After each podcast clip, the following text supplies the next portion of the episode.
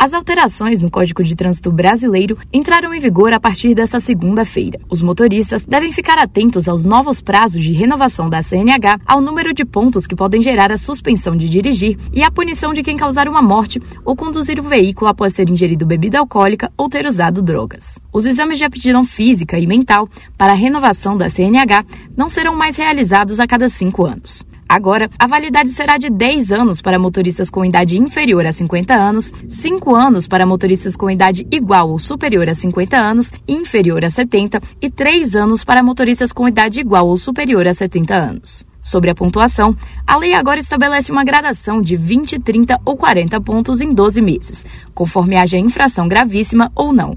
Atualmente, a suspensão ocorre com 20 pontos, independente do tipo de infração. As novas regras proíbem ainda que condutores condenados por homicídio culposo ou lesão corporal sob efeito de álcool ou outro psicoativo tenham pena de prisão convertida em alternativas. As mudanças foram sancionadas pelo presidente da República, Jair Bolsonaro, em outubro do ano passado, quando ficou definido que a vigência passaria a ocorrer 180 dias após a sanção. Reportagem Rafaela Gonçalves.